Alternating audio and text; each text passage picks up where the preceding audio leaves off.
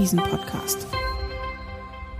Herzlich willkommen zu einer neuen Ausgabe unseres Commerzbank Devisen-Podcast. Mein Name ist Elisabeth André. Ich bin Devisenanalystin bei der Commerzbank. Bei mir ist heute meine Kollegin Esther Reichelt. Hallo Esther. Hallo Liz.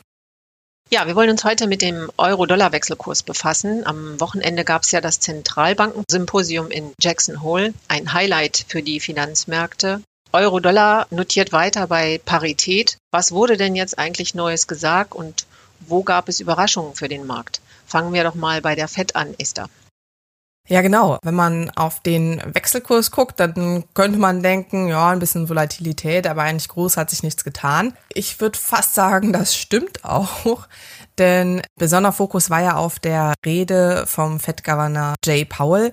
Und in meinen Augen, so richtig was Neues hat er nicht gesagt. Er hat das Gleiche gesagt wie sämtliche Fed-Zentralbanker vorher, nämlich, dass die Fed weiter die Zinsen erhöhen wird und dass sie erst darüber nachdenkt, ein langsameres Zinserhöhungstempo vorzulegen, wenn sie sich sicher ist, dass die Inflation auch sinkt. Und das hat Paul jetzt im Prinzip noch einmal bestätigt.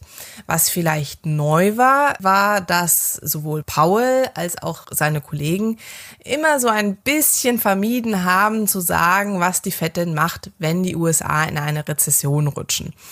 Und da ist Paul jetzt für einen Zentralbanker doch schon relativ deutlich geworden, nämlich dass es auch zu realwirtschaftlichen Schmerzen kommen muss, um die Inflation in den Griff zu bekommen und dass die Fed das aushalten wird und halt nicht beim kleinsten Anzeichen für einen Abschwung oder dafür, dass die Arbeitslosenquote steigt, also dass sich der Abschwung auch im Arbeitsmarkt bemerkbar macht, dass die Fed dann sofort pausieren wird oder gar die Zinsen senken wird.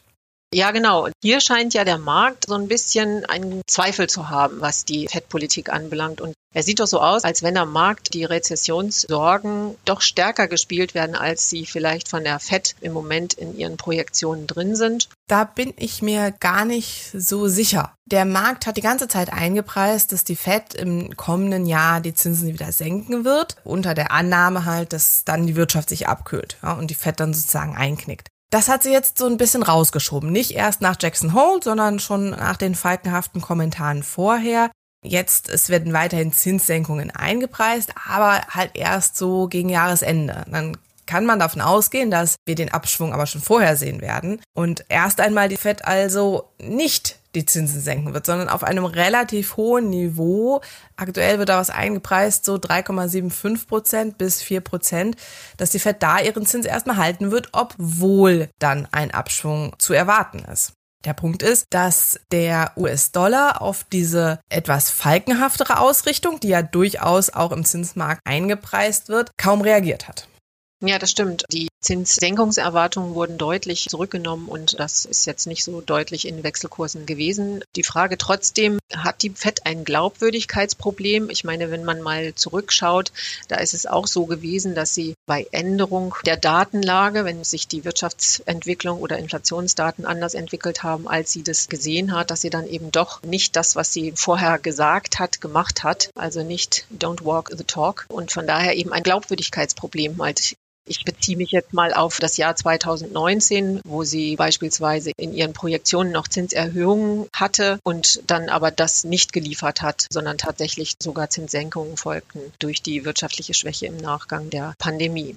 Ja, also das ist sicherlich ein Problem. Man muss klar sagen, die Projektionen der FED, also die treten häufig nicht ein, einfach weil sich die wirtschaftlichen Rahmenbedingungen ändern, ja. Aber wenn wir jetzt über Jackson Hole reden, muss man sich halt auch klar machen, dass Paul vor einem Jahr noch groß ausgeführt hat, warum der Inflationsanstieg nach den Corona-Lockdowns nur temporärer Natur ist. Ja, und heute muss er sich hinstellen und sagen, äh, wir müssen auch eine Rezession in Kauf nehmen, um die Inflation wieder in den Griff zu bekommen. Ich glaube, das ist das viel größere Glaubwürdigkeitsproblem, als dass die FED in der Vergangenheit manchmal umgeschwungen ist. Wir haben jetzt schon Jahrzehnte keine ausufernde Inflation mehr gesehen. Ja, und wir haben jetzt aktuell eine Inflation von über sechs Prozent. Das sind ja ganz andere Niveaus. Die Fed muss jetzt unter Beweis stellen, dass sie wirklich bereit ist und fähig ist, die Inflation auf das Ziel zurückzuführen. Und dann ist natürlich auch ein bisschen die Frage, wie viel muss sie dafür machen? Ja, wenn wir jetzt sagen, wir haben aktuell eine Inflationsrate von sechs Prozent, die Core-Inflation nach dem von der Fed bevorzugten Maß, dem PCE-Deflator, lag im Juli bei 4,6 Prozent. Wenn wir jetzt darüber reden, dass die FED die Zinsen bis auf vier Prozent anheben könnte, dann besteht auch immer noch ein gewisses Risiko, dass das vielleicht einfach nicht reicht. Der Realzins würde ja in diesem Falle negativ bleiben. Natürlich erwartet jeder, dass die Inflation auch ein bisschen zurückgeht, weil halt auch Sonderfaktoren eine Rolle gespielt haben. Aber die große Gefahr ist eben, dass wenn die Fed nicht genug macht, dass sie es halt eben doch nicht verhindern kann, dass die hohe Inflation sich in der Wirtschaft festsetzt. Und dann ist immer eine Frage, wie du gesagt hast, wenn sich die Rahmenbedingungen ändern, muss natürlich auch die Fed ihren Ausblick anpassen. Aber ja, aktuell ist eine hohe Inflation, aber der Arbeitsmarkt hält sich auch gut. In so einem Umfeld ist es relativ leicht für die Fed, die Zinsen anzuheben. Aber wenn erst einmal diese Straffung der Geldpolitik dann auch auf den Arbeitsmarkt drückt, die Arbeitslosigkeit hochgeht, die FED vor den Senatoren ihre Geldpolitik erklären muss, der politische Druck auf die FED steigt, dass sie dann auch an aggressiven Zinserhöhungen festhält oder zumindest die Zinsen auf einem Niveau hält, die es glaubhaft machen, dass sie die Inflation in den Griff bekommt, das muss sie erst einmal unter Beweis stellen. Und diese Unsicherheit bleibt erst einmal bestehen. Und ich glaube, ist ein ganz entscheidender Faktor dafür, warum der US-Dollar erst einmal nicht deutlich wird aufwerten können. Der Markt hat auf der Zinsseite jetzt ziemlich genau das eingepreist, was die Fed im Juni in Aussicht gestellt hat. Momentan gibt es auch wenig Grund davon auszugehen, dass es deutlich aggressiver wird. Ja, das wäre ja auch nochmal ein Grund für eine Aufwertung des US-Dollars, dass halt deutlich mehr kommt, als aktuell erwartet wird. Aber auch dann wäre halt die Frage, wie lange die Fed das durchhalten kann. Und da müssen wir jetzt ehrlich gesagt so ein bisschen darauf warten, dass der Abschwung in der Realwirtschaft ankommt und die Fed muss dann halt beweisen, dass sie an ihrer falkenhaften Haltung festhält. Wenn ihr das gelingt, dann wird die US-Dollar-Stärke sicherlich auch noch eine Weile anhalten. Ja, du hast es jetzt sehr schön erläutert, wie Euro-Dollar sozusagen von der Dollarseite beeinflusst wird. Wenn wir uns jetzt mal auf der Euro-Seite das Ganze angucken, hier sehen wir ja auch eine Inflation von 8,9 Prozent zuletzt. Für August steht 9 Prozent Inflation in Erwartung. Und die EZB hat ja im Vergleich zur FED sich sehr zurückgehalten in ihrer geldpolitischen Antwort, steht auch entsprechend in der Kritik. Was gab es denn von dieser Seite, was Jackson Hole geliefert hätte?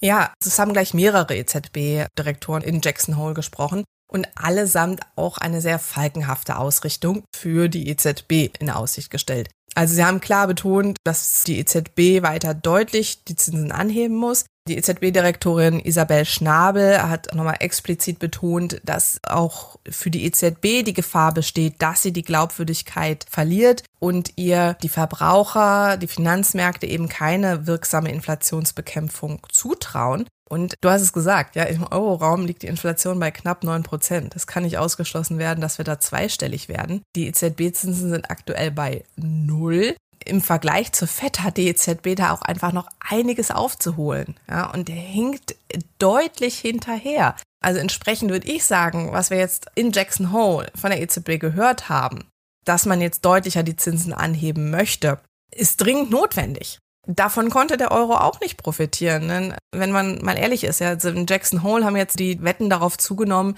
dass die ZB jetzt im September die Zinsen vielleicht sogar um 75 Basispunkte anheben könnte. Vorher war debattiert worden, wären es 25 oder doch 50.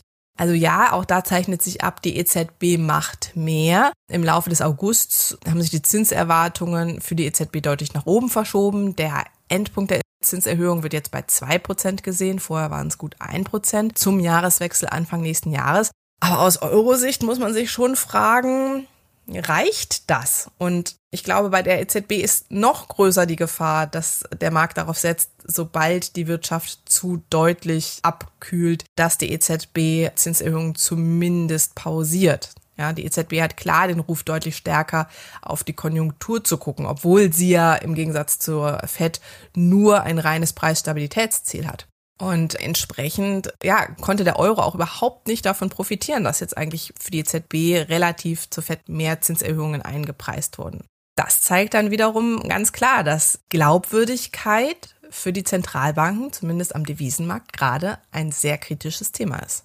Ja, das Thema Glaubwürdigkeit ist natürlich ein sehr schwieriges Thema für die Notenbanken generell. Das haben die Diskussionen am Symposium gezeigt, dass eben mit der Unsicherheit, die wir jetzt haben und den Projektionen, die Inflationsentwicklung wurde unterschätzt von den meisten Notenbanken, die Dauerhaftigkeit auch. Da ist natürlich viel Glaubwürdigkeit verloren gegangen im Laufe der letzten Monate. Und das jetzt wieder einzufangen, ist sehr schwierig. Die FED hat hier schon vieles geliefert und versucht sich in falkenhafter Rhetorik und versucht auch dem Taten folgen zu lassen. Das glaubt der Markt vielleicht schon eher, während die EZB, wie du schon richtig gesagt hast, hinterherhinkt und die Erwartungen bezüglich der EZB und ihrer Straffung der Geldpolitik auch nicht besonders hoch sind. Ja, man muss aber auch sagen, die EZB hat es natürlich auch schwieriger. Denn wir haben einfach in Europa durch die drohende Energiekrise deutlich mehr Gegenwind für die Konjunktur. Ja, also in den USA ist mehr oder weniger der Fokus darauf, wie stark belasten die Zinserhöhungen denn dann auch die Konjunktur. Während äh, es in Europa halt nicht nur die Straffung der Geldpolitik ist, die die Konjunktur belastet, sondern auch gerade diese Gefahr einer ausgewachsenen Energiekrise im Winter. Und da hätten wir dann eventuell das Problem, die Energiekrise sorgt ja für steigende Energiepreise. Das wird durchgereicht in die Inflation. Da haben wir schon eher die Gefahr einer Stagflation, sprich, dass das Wachstum sich schwer tut und gleichzeitig die Inflation hoch ist. Und ich glaube, ja, die Zinserwartungen für die EZB zeigen eindeutig, dass da eine große Skepsis ist, dass die EZB bereit ist, die notwendigen Schritte zu gehen, um diese Herausforderung zu meistern. Und wir sehen auch zum Beispiel in den umfragebasierten Inflationserwartungen, dass da langsam für den Euroraum auch eine gewisse Entkoppelung sichtbar wird. Also auch bei den Verbrauchern scheint zunehmend die Sorge zu bestehen, dass die Inflation sich festsetzt. Und da ist dann schon die Frage, ob die momentan eingepreisten Zinserhöhungen der EZB, auch wenn es auf zwei Prozent ist, ob das überhaupt ausreichen kann, diese Herausforderung anzugehen.